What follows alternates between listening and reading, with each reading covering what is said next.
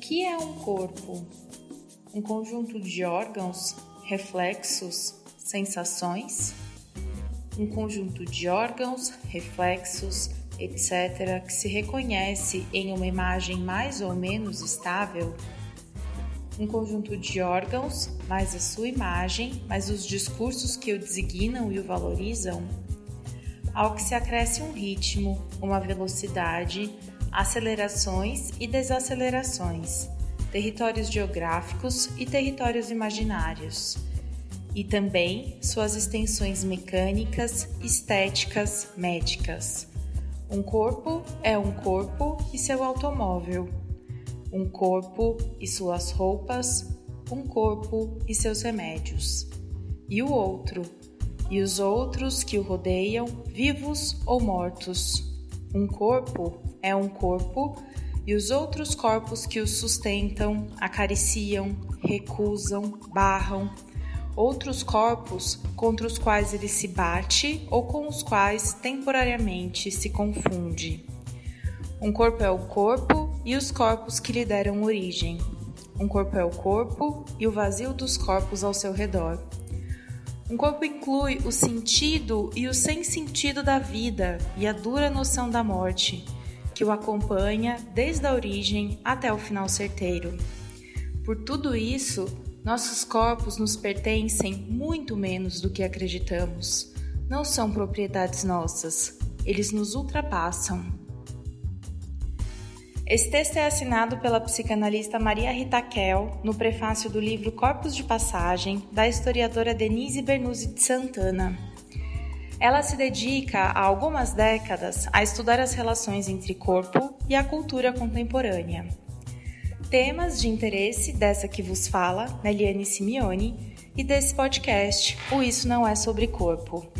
Bem-vindas e bem-vindos ao nosso segundo episódio, que recebe a bailarina, professora de dança e modelo, Júlia Del Bianco, também chamada de Ju, minha amiga desde o primeiro colegial e um longínquo 2003.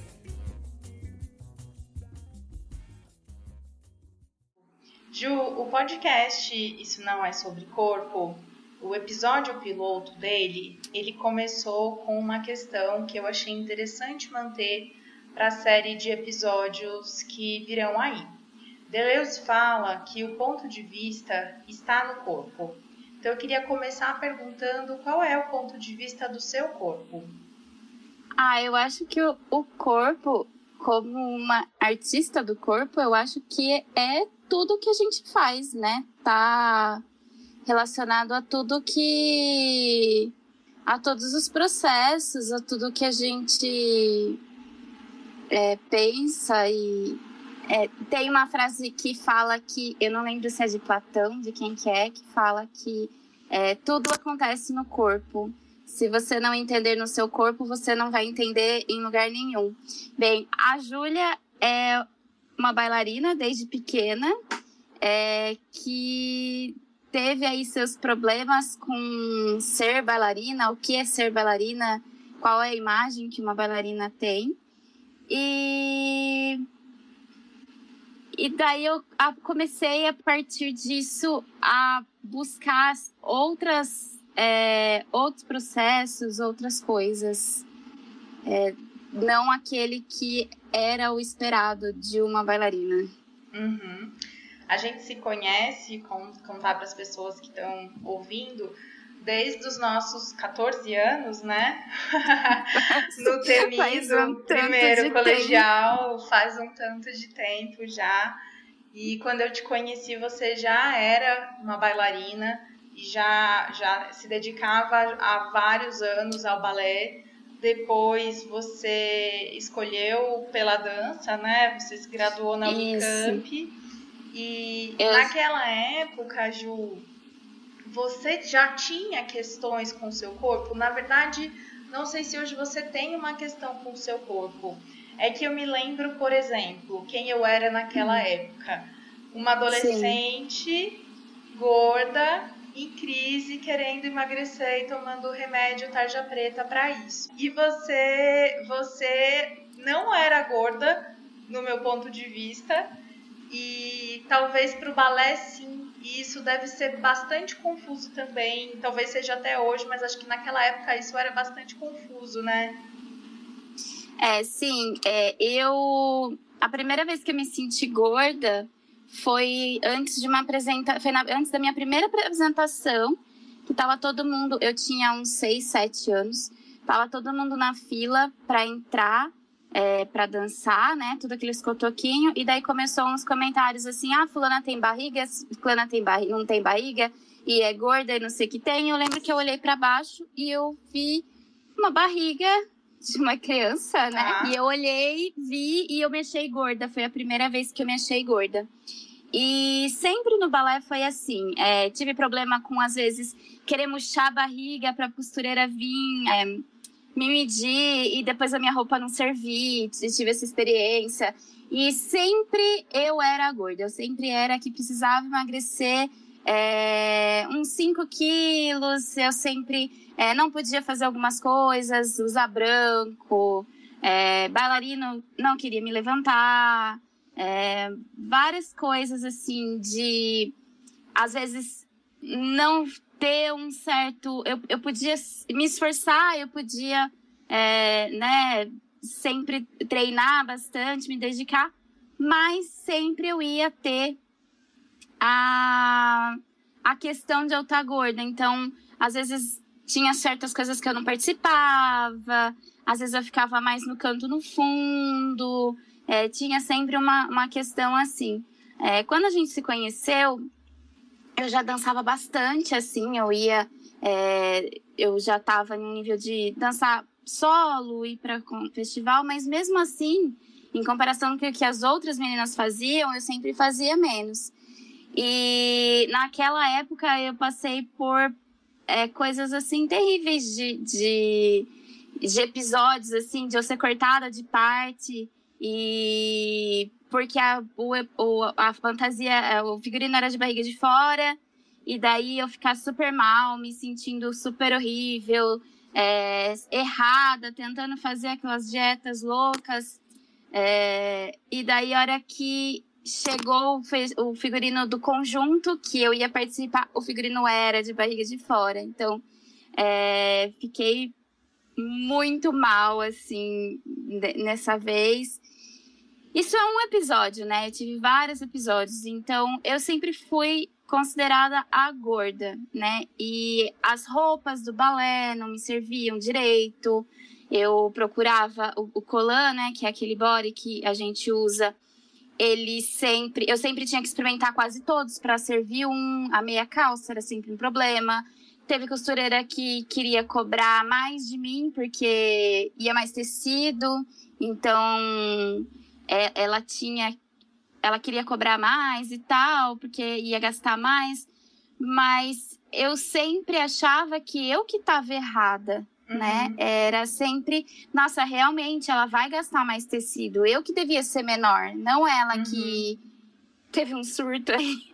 Eu fico pensando que, que é engraçado, né? Nós duas a gente a gente se identificou prontamente, eu acho, naquela época do Trajano e hoje é, olhando para quem a gente é e para quem a gente foi, nada mais natural que isso tivesse acontecido, né? Porque tem uma série de identificações, além das questões com o corpo, episódios de gordofobia. É, eu acho que esse sentimento que a gente vai internalizando de algum jeito, que é eu não sou suficiente, né? Sim. Eu preciso mudar para dar certo é, e aí a gente, por um período, acho que olhou para os nossos corpos como inimigos e não como aliados, não como parte de quem a gente é, como uma parte que a gente tem que alterar e modificar, como se a gente tivesse que combater nossos corpos, né? E é surreal Sim, pensar nisso é. considerando a sua profissão, que é bailarina, e Sim. eu queria que você contasse, Ju, como é que foi o seu interesse pelo balé, como é que essa vontade despertou em você, e também para além da imagem da bailarina, que eu acho que ela, ela existe no imaginário, está sempre ligada a uma mulher muito delicada, de porte mignon, muito magra, mas assim, o balé lida com o corpo. E o que é esse corpo para o balé? Na verdade, eu não sei como que surgiu minha vontade de dançar. Eu, desde pequena, eu queria ser bailarina. É, de muito, muito nova. É uma coisa que nem minha mãe lembra direito. É, o que eu acho que, que, que pode ter acontecido é que a minha, em casa a gente assistia muito TV Cultura. E lá sempre passava dança, passava coisa assim. Então, acho que talvez tenha tido um encantamento por lá, assim, pela imagem e tal. Mas eu sempre quis ser bailarina, desde pequenininha. Primeira aulinha de balé lá no, na escolinha infantil, eu já voltei querendo ser bailarina e nunca é, passou essa vontade, assim. É, depois eu fui para uma academia especializada, assim. E o movimento, estar em movimento é uma coisa que me agrada muito de é, dançar. É, eu, quando eu tô com a cabeça cheia, eu gosto de me movimentar, de fazer uma aula, de andar. Então, isso é uma coisa que me faz bem. Então, eu não sei exatamente da onde que surgiu, mas foi uma coisa que foi é, sempre esteve na minha vida. E eu não sei muito bem separar a dança da minha vida, porque é uma coisa assim presente o tempo inteiro, assim. A, a bailarina ela tem que lidar com o corpo tanto na parte física, né, de estar tá preparado, o treinamento, a gente tem que ter a flexibilidade certa, a até assim a, a parte anatômica, não é só você ser um corpo longilíneo, né, é, né esbelto e tudo mais tem a parte de você é, ter a anatomia certa, a, a, a, rotação certa, a flexibilidade certa, que nem sempre as pessoas têm, né? E é um, é um, um atingir uma perfeição que muitas vezes a gente não vai atingir. Então, isso é, é é legal porque de certo ponto, porque você vai fazendo e tentando sempre melhorar se você tiver essa visão, mas ao mesmo tempo é meio cansativo ter esse, sempre esse, essa busca dessa perfeição e não nunca atingir, sabe? É, uhum. Gera muita cobrança, gera muita é, frustração ao mesmo tempo. Sim, é, eu me lembro sempre de você se esforçando muito, fazendo muitas aulas, muitos treinos diariamente. E depois do seu processo, quando a gente prestou vestibular, sempre foi dança a primeira opção. Né? Geralmente é uma fase que, que pai, sociedade coloca aquela coisa, pense em emprego, pense no mercado de trabalho. E acho que a gente sempre soube que trabalhar com dança não é um mercado de trabalho fácil, assim, e eu nunca Sim. não tenho uma memória de te ver confusa em relação a isso, assim. Lembro de você era, muito é. decidida é... nesse caminho. Era uma certeza, assim, e era engraçado que eu queria dança na Unicamp. Uhum. E, e, e depois que eu passei, que eu entrei, que daí começou a surgir as minhas dúvidas, porque daí eu comecei a ter contato com a, a Aí eu comecei a ter contato com uma, um outro tipo de dança, né? Que era uma dança, a dança mais contemporânea. É um, bate um pouco de realidade, né? De a gente ver realmente o que é o mercado. E também começou o processo de que eu, nessa fase do, do final do ensino médio para a faculdade, que eu comecei a engordar mais. Então, o meu corpo começou a mudar muito e para um lugar que a, eu já era considerada gorda, eu engordar mais ainda, eu fui. Foi, foi, foi dando muito. Foi, foi pirando minha cabeça, assim, né? De, uhum. gente, eu não vou conseguir dançar porque eu tô ficando cada vez mais gorda. E é ao contrário, eu tinha que estar muito mais magra para eu conseguir estar dançando profissionalmente. Então, eu comecei até a, a, ter um processo de me fechar, assim, de meio que estagnar onde eu tava, porque eu não tinha essa. É, se você tá entrando na sala de, de aula de dança, que isso é um pouco do que eu faço hoje nas minhas aulas, se você não entra é, bem, pensando que você, ok, é isso que eu tenho, eu vou melhorar a partir disso tal, você não progride. Então, eu já entrava me culpando, é, me, me frustrando, me odiando antes de eu entrar na sala. Então, não uhum. tinha como eu melhorar. Você não tem, nesse, nesse estado, né, que, que você fica, você não tem como melhorar, é, é, progredir, né? Então, e às vezes, assim, os comentários, porque geralmente as pessoas também, o ambiente acaba se tornando muito tóxico, né? Uhum. E as pessoas, elas fazem uns comentários, às vezes, delas, por exemplo. Ai, nossa, eu fui numa festa no final de semana e eu engordei. Nossa, eu tô muito gorda. E daí eu olhava aquelas meninas super magras que às vezes estava com uma inchadinha na barriga assim, e eu olhava para mim e falava assim, gente, mas e aí, se ela tá muito gorda, eu sou o quê? Uhum. Sabe? Então, daí eu me, deix, me deixava mais frustrada, mais, né, ia puxando cada vez mais para baixo, assim. E hoje, bom, eu queria saber como é que foi vencer esse processo, então, porque afinal de contas você se graduou, eu sei que você uhum. trabalha hoje como bailarina e como professora de dança. E uhum. também ia saber se hoje você se identifica como uma bailarina gorda. Sim, eu me identifico como uma bailarina gorda. É... Mas ao mesmo tempo, eu sou uma bailarina. Uhum. Eu acho que eu sou uma bailarina o fato de eu ser gorda, eu acho que tá pro mesmo fato de eu ter cabelo moreno, é, cabelo castanho, olho tal cor, é, sabe? É, é uma característica. Eu sou uma bailarina. É, eu não sei porque eu preciso falar que eu sou uma bailarina gorda. Uhum. Tá na uhum. cara que eu sou uma bailarina gorda. Eu sou uma bailarina. eu não sei se eu preciso me intitular assim.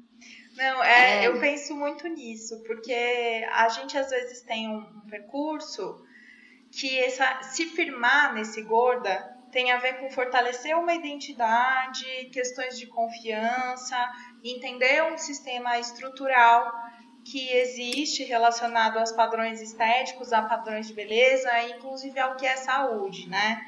Sim. É, e, e nesse processo eu muitas vezes é, no meu, na minha jornada é, como mulher gorda, eu precisei por muitas vezes afirmar esse gorda para mim mesma, para poder naturalizar esse gorda, para eu não ter mais medo de escutarem a Nelly está gorda, a Nelly é gorda, e para depois disso eu me entender como mulher. No meu caso, essas questões Sim. de corpo, elas sempre chegaram primeiro nessas, nessa subjetividade relacionada aos afetos, às relações afetivas sexuais, né? É, o seu caso tem esse esbarra isso numa, na sua profissão, né? Que é um Sim. lugar opressor para o seu corpo. Por isso que eu te perguntei se você teve primeiro esse processo de falar sim, sou uma bailarina gorda, para romper com tudo isso depois. Foda-se, eu sou uma bailarina. Sim. É... Eu acho que no último ano meu da faculdade, eu. Na verdade, eu passava quase a faculdade inteira querendo desistir. E o último ano, eu falei assim: não, é meu último ano, eu vou curtir. E foi o ano que eu me curti mesmo, que eu é, tinha vontade de ir, de estudar, de fazer. É, não que eu não tivesse nas outras vezes, mas foi o ano que eu mais curti, assim, que foi mais prazeroso para mim. Geralmente o último, que todo mundo tá louco, né? Para mim foi o contrário. E Daí eu fui dar aula, teve os problemas também de me duvidarem é, profissionalmente, né? Porque eu não passava a imagem de uma professora de balé, né? É, é, é, não, não tinha essa. Eles não esperavam que eu fosse dar uma aula como uma outra professora, né? Eles achavam sempre que eu ia dar uma aula pior.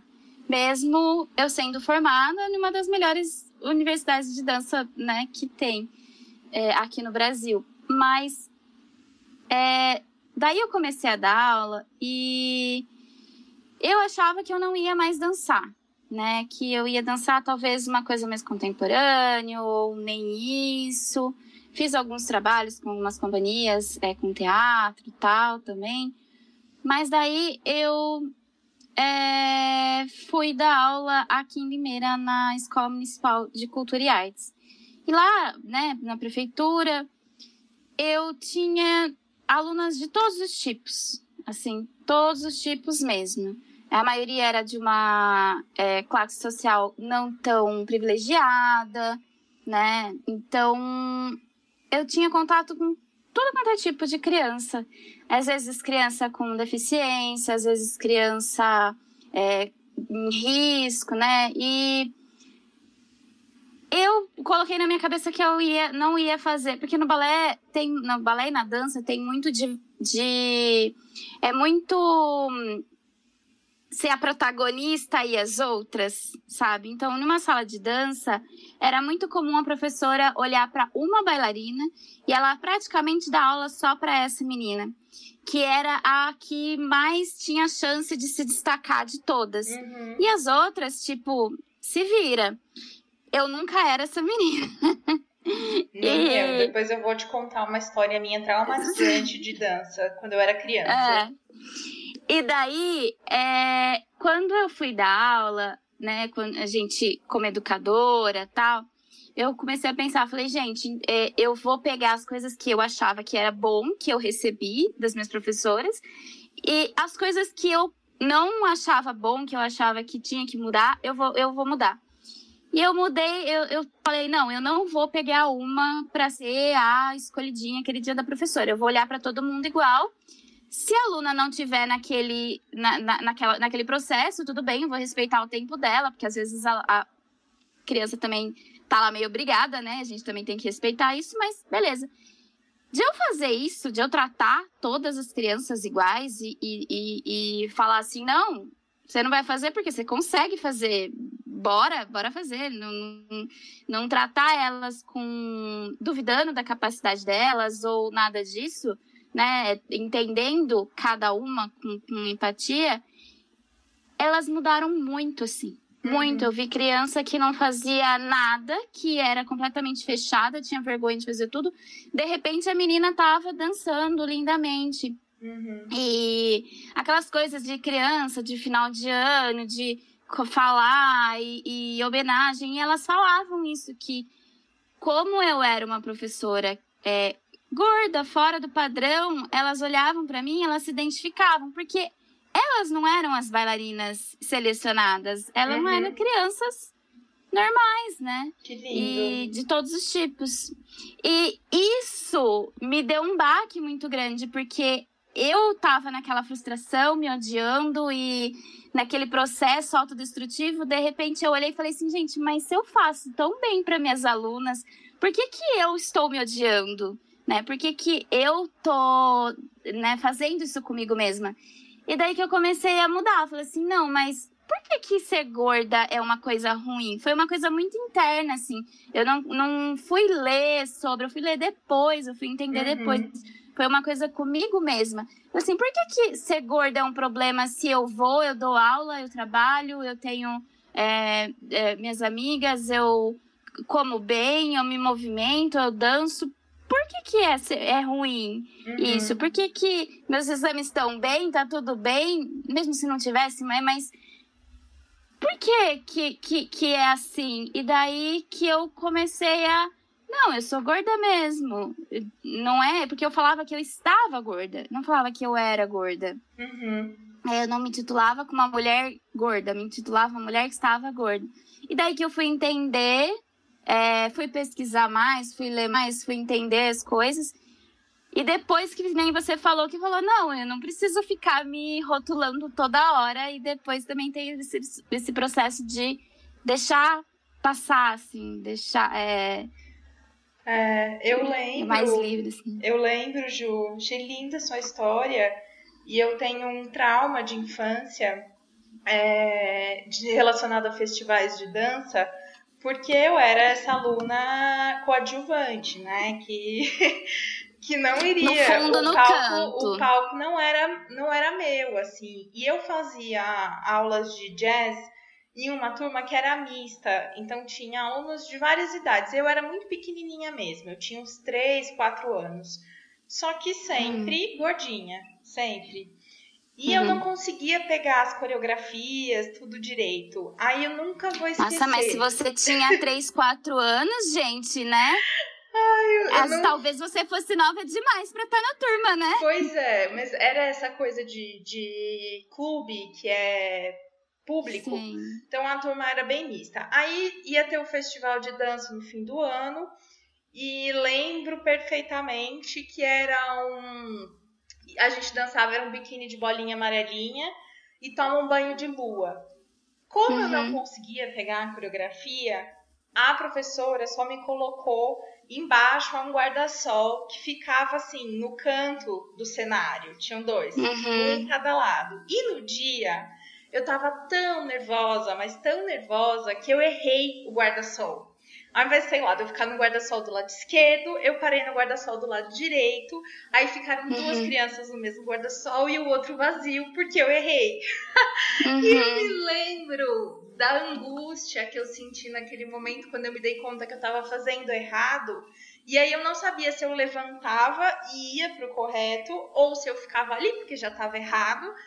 E tentava uhum. procurar minha mãe. Festival de dança é luz, é tudo escuro, você não acha ninguém. Sim foi um grande trauma na minha vida.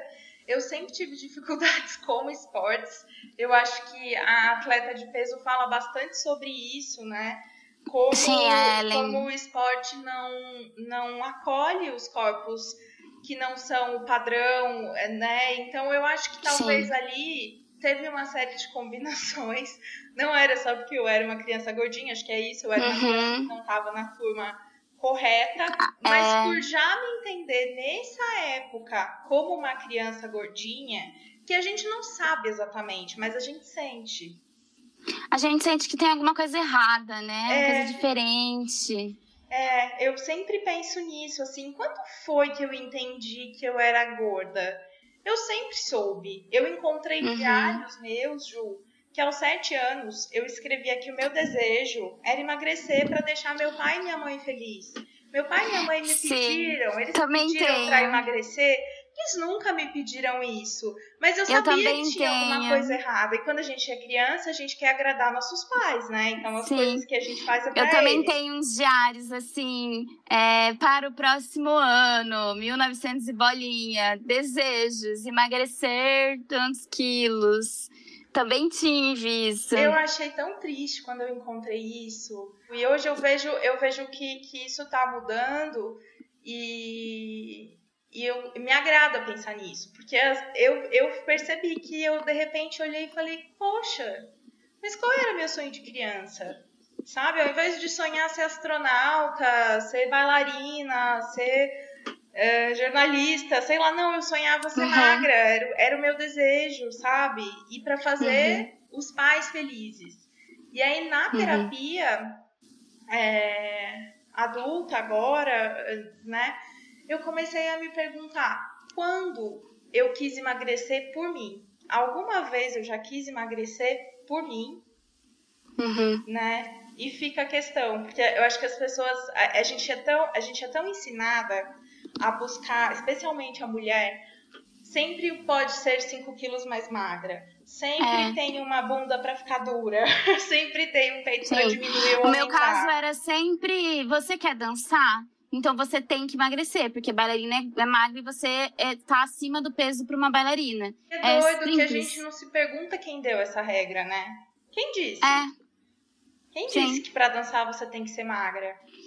E se a gente olhar, na verdade, tem uma questão também de a, a se você pegar os corpos das bailarinas que dançavam, é, né, tipo Ana Pavlova, que foi uma super primadona, assim, uma estrela da dança, o corpo dela, hoje em dia, jamais seria aceito em uma companhia de dança.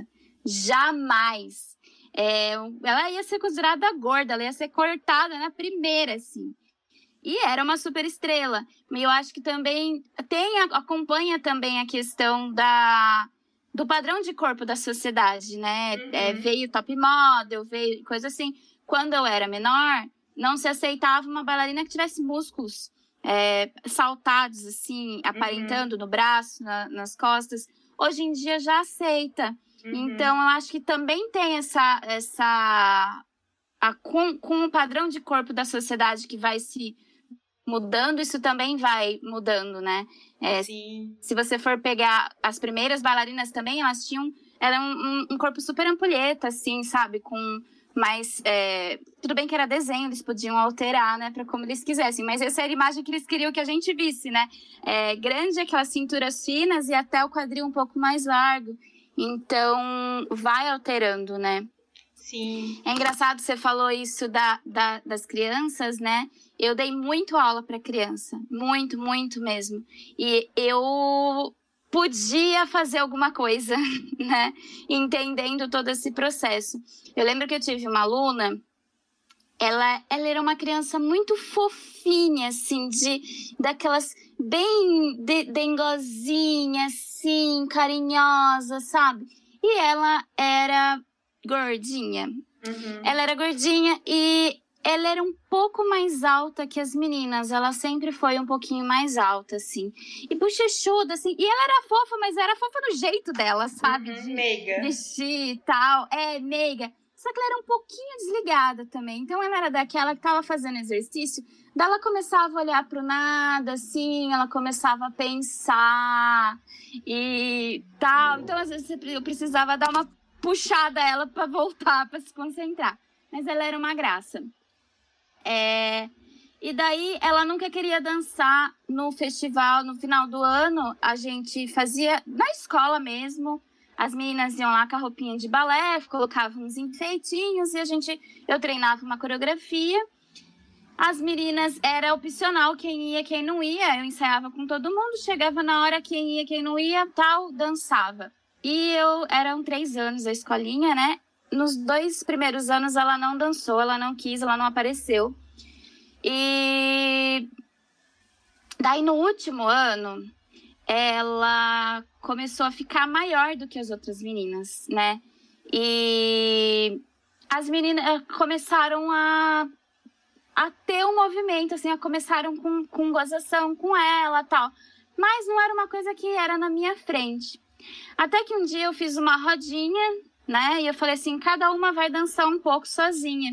Uhum. E foi uma, foi a outra, e ela olhou e falou para mim: não vou. Eu falei assim: não, mas você vai, todo mundo foi, você precisa ir. Ela falou: não vou. Daí ela levantou pra ir, uma menina começou a dar risada. Eu olhei e falei: por que, que você tá dando risada? Uhum. Aí a menina já, assim, eu não quero que você dê risada. Você vai dançar e você não vai dar risada. Beleza, ela dançou, ela fez alguma coisa, sentou. Acabou a aula delas, eu fui lá pra professora delas. Falei assim: o que que tá acontecendo? Por que, que ela tava dando risada? A outra também apoiou. Daí a professora começou a falar que era um, um problema que elas estavam tendo, que essas duas meninas elas estavam sempre é, dando, né, fazendo bullying com a menina. Uhum. E a menina começou a ficar assustada, assim, a professora não sabia o que falava. Nisso, a diretora passou, ela olhou e falou assim: Júlia, eu não sei mais o que eu faço. Eu já conversei com as mães. É, as mães, elas, elas também estão tentando, mas as duas, elas, elas ficam no pé dessa menina. Elas, a gente já conversou, já explicou que não é para fazer isso. Nelly, eu surtei. Ah, com as meninas? Eu surtei. Eu falei, por que, que vocês estão dando risada? O que, que tá acontecendo? Ai, não, professora, porque ela é mais assim, tipo, porque ela é gorda? Eu também sou gorda. Eu faço tudo que vocês. Eu faço tudo que vocês vão dar risada de mim porque eu sou gorda? Nossa, eu baixou, assim, acho que todas as coisas Acho que eu toda a opressão que você, você sentiu na infância, você falou não. Com ela, não. Sim, Ah, sabe? Daí eu lembro que uma outra olhou e falou assim: mas a gente tem que respeitar as diferenças, porque todos os coleguinhas são diferentes. Quer dizer que já tinha umas meninas que também estavam incomodadas. Uhum. O que que aconteceu? Mudou. Parou de ter, acho que meu surto foi bom, porque as meninas nunca mais não pegaram mais no pé. E a menina, ela mudou completamente. Uhum. Completamente. Ela era uma menina alta, ela tava quase do meu tamanho, com seis anos, então ela vai ficar uma mulher super alta. E eu senti que ela mudou, assim, a postura dela na dança. né? Completamente. Ela foi apresentar, ela comprou roupa nova, mãe- fez a mãe comprar uma roupa nova, foi apresentar, mudou. A mãe dela na formatura veio pra mim. Nossa, você não sabe como que foi bom pra ela tá lá. Então, assim, a gente também tem que dar o exemplo. Eu tava ali na sala de aula direito, direto, mas às vezes a gente vê outras situações que a gente pode falar, né? Talvez não sei se brigar do jeito que eu briguei, mas Não, eu acho tentar que intervir. eu acho que a gente precisa começar a ensinar as crianças e os adultos que ainda não sabem que os corpos são diversos, assim como somos Sim. diversos, né?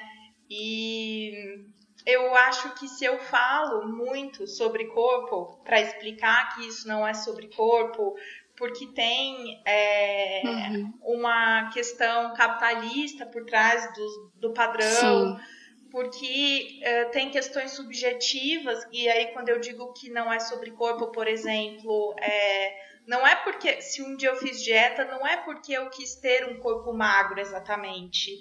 É porque uhum. a gente aprende com a mídia, com essas construções, que é o magro que é belo, que é o magro que é amado. Então não é exatamente a magreza Feliz. que eu procuro. Eu estou procurando eh, um espaço de, de, realização, um espaço de amor, uhum. né? E, e, é isso que as pessoas buscam. Eu não sei, eu, eu é. olho e falo, eu nunca busquei o magro. E se eu falo sobre isso, e eu sei que você também fala, estamos aqui falando, é uhum. é porque eu espero que crianças, especialmente, meninas, uhum. jovens meninas, descubram isso. Sim. Cedo.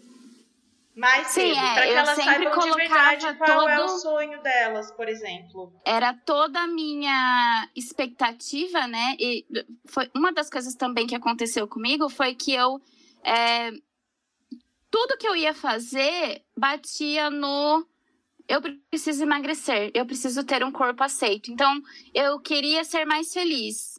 Eu tinha que ter um corpo, eu queria dançar melhor, eu tinha que ter um corpo, eu queria um relacionamento, eu tinha.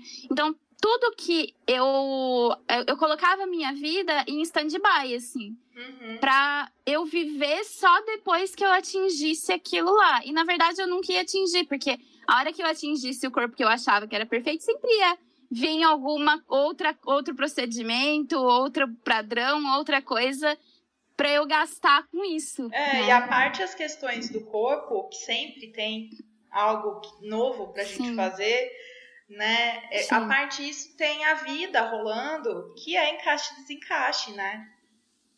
Ô Ju, e eu queria te fazer mais uma hum. pergunta. Você acha que hoje uhum. existe algo que seu corpo te impede de fazer? Eu acho que não. Ele não me impede de nada, mas quando às vezes eu me proponho a fazer alguma coisa, às vezes as pessoas podem falar: não, não, você não, porque você tem esse corpo. Eu acho ah, que é nesse sentido. Entendi, entendi. Aí no mercado de trabalho da dança. Em outras situações também. Com a historiadora Denise Santana, descobri que o filósofo Sócrates foi porta-voz de um antigo sonho da humanidade: escapar da resistência da matéria, pois o corpo nos causa mil dificuldades.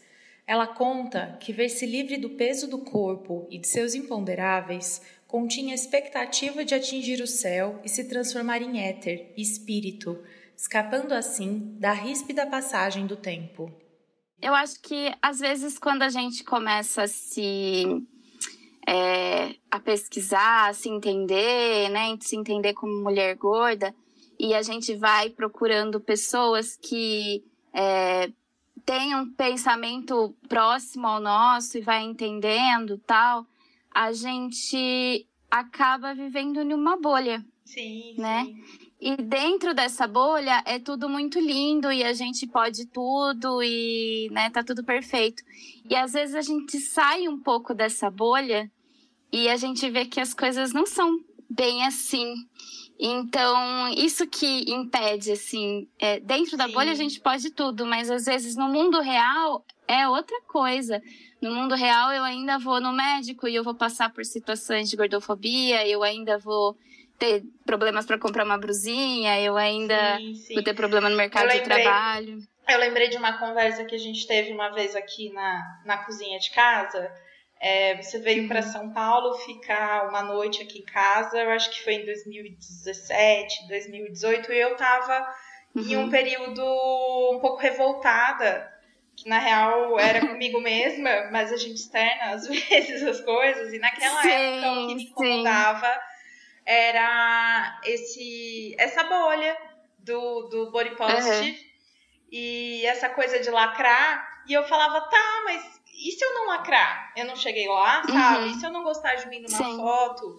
Eu não cheguei lá e, e, e vinha uma, uma contração. O glitter, as cores mim, coloridas. Que eu pensava, e... tá, que, adianta eu me aceitar se a minha bunda continua não passando numa catraca do ônibus, sabe? De que é. vale, assim? E eu tava, tava nessas questões e eu lembro que a gente conversou sobre isso. É, uhum. eu, eu falo sempre que eu tenho alguns, é, é, essa ideia da lacração e tal, às vezes passa a aceitação, que hoje é algo que eu também questiono, mas como se fosse uma linha de chegada, né? Que a gente vai cruzar e depois disso a gente vai ser a empoderada. Uhum. A gente só vai lacrar. E aí, primeiro, Sim. que acho que ninguém cruzou essa linha de fato, né? Porque a gente está lidando Sim. com uma vida inteira de vivências e experiências e tudo isso passou pelo nosso corpo, né? Mas eu lembro... tá marcado, né? O nosso corpo, ele tem memória, nossos músculos têm memória, né? Então, Sim. todas as coisas que a gente passou, ela está com a gente ainda. Tudo bem se a gente sabe lidar com isso hoje, mas não impede de você estar no meio de uma conversa e lembrar de um trauma que você passou, assim como você passou com a sua aula de jazz, é, nessa apresentação não, é de jazz. Louco. A gente daí, como né, cresceu achando que não era suficiente e que emagreceu, que resolveria. Por exemplo, hoje, quando uhum. eu me uhum. deparo com uma dificuldade, eu sempre começo achando que primeiro eu tenho que emagrecer 10 quilos. Porque é o jeito que a gente aprendeu que contornaria as coisas. E aí, eu falo sobre corpo há um tempo, estudo isso há uhum. alguns anos, e ainda assim eu não consegui é, ultrapassar esse lugar. A primeira coisa uhum. que me vem é, não, mas vamos começar essa jornada por aqui, emagrecendo esses 10 quilos, sabe? Porque se a nossa vida, se a gente emagrecesse, seria muito mais fácil. Exato. Não ter que lidar com a gordofobia e tudo mais. É, e é, você já falou até a pergunta, porque aí eu lembro que eu te perguntei se porque as pessoas colocam ser magra ou não como uma questão de escolha, que a gente sabe que não é, Sim. porque a gente uhum. controla nossos corpos muito menos do que a gente imagina, né? E aí eu uhum. lembro que eu te perguntei, Ju, se fosse apenas uma questão de escolha, você ia preferir ser magra ou não, né? Me conta. E você lembra o que você respondeu? Não lembro. Você respondeu que você preferiria ser magra porque você não ia ter que ficar sempre tendo que provar seu valor por duas. Sempre duas é. vezes. Mas é, mas é, é, mais ou menos isso que, que eu ainda responderia. Porque é realmente é duas vezes, né? Porque é, se a gente for fazer alguma coisa, que, que nem eu dando aula, não, não, não adianta eu ir lá e só aprovar meu currículo. Eu preciso lá provar que eu sou capaz de fazer aquilo, né? E se a gente for pensar também em outras minorias, né? Por exemplo, uma mulher é, gorda e negra, ela acho que vai ter que provar por três, quatro vezes, né? Uhum. E isso, tipo, não, não é aceitação. A gente não tá falando de aceitação. Eu, eu tenho uh, implicado com essa história de aceitação, porque, porque também coloca o corpo nesse lugar da barreira, como se um corpo fosse uma coisa à parte.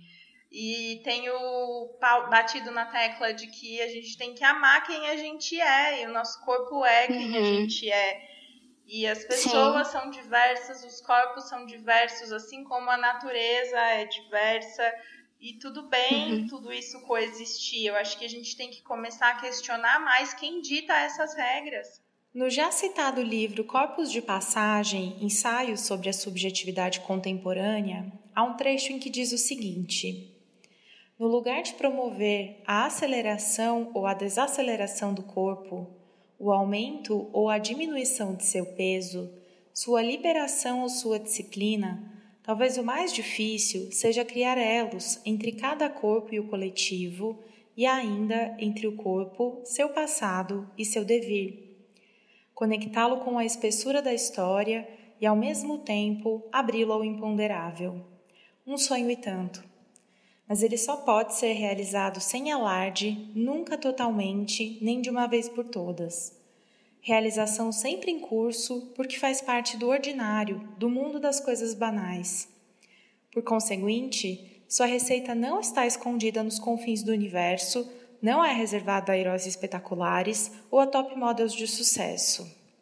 Ela nunca está pronta, precisa ser permanentemente construída e necessita ser exercitada com os materiais de que cada um dispõe a cada encontro e a cada separação. Realmente, não é uma linha de chegada, né? Não é uma linha de não é chegada, é coisa... não tem um jeito certo de ser gorda, não tem um jeito certo de ser magra. Não é porque a gente tem histórias, por exemplo, parecidas, questões desse uhum. lugar do corpo que são parecidas, que eu e você somos as mesmas pessoas e vamos sentir do mesmo jeito e reagir das mesmas formas Sim. a um episódio de gordofobia, sei lá. A, na hora Sim. de se envolver com alguém, se relacionar, na hora de transar, se vai usar biquíni ou se não vai usar biquíni, se, enfim. Esse, esse... Cada um tem um limite, né? Uma. É, coisas que são inegociáveis para mim, para você, ok. Uhum. E vice-versa. Exatamente. E Ju, com esse tempo, para a gente fechar aqui, né? Com esse tempo de estrada e com essas várias vivências que você teve em relação ao seu corpo e entendendo quem você é em cada uma dessas etapas, né? É... O que, que você pode dizer assim que talvez o seu corpo tenha te ensinado? Você acha que você aprendeu com o seu corpo?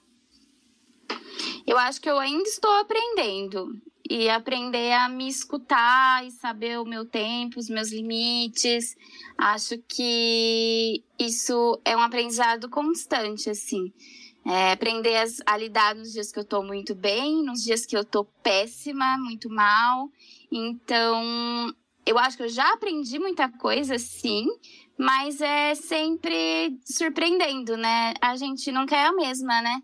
Então a gente também tem que aprender a lidar, assim, com as mudanças, né, da, da vida e de tudo mais. A gente, a gente tem que se dar espaço, uma coisa que eu sempre falo para minhas alunas, de ser imperfeita, uhum. né? A gente não precisa ser a melhor em tudo que a gente faz.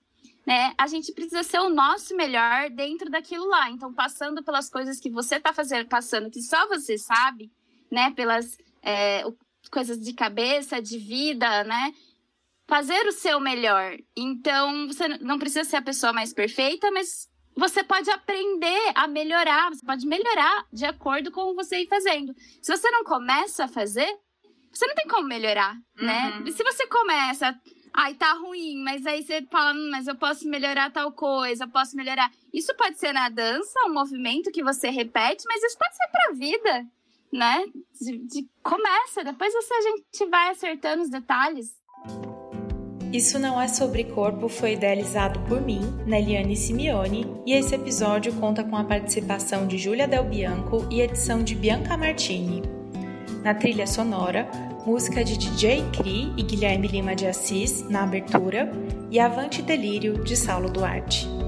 Penso num sonho que tive que nunca mais deixou de existir luz nos meus olhos e todas as cores girando. Veio me avisar, foi sem me dizer.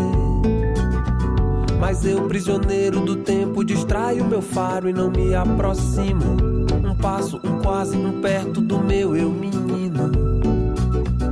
Vou me embriagar esse perfume.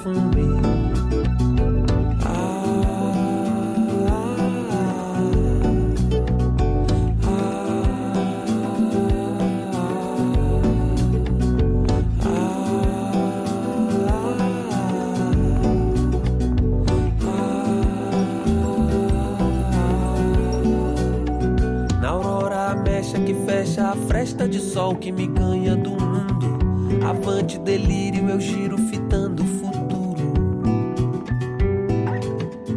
Cego aprendiz, só é feliz se a sorte lhe traz abrigo. Se o luar prepara o prazer, passo a passo se enxerga mais claro o caminho. E só o que pode ser, só o que pode ser o sol que pode ser, é só o que pode ser.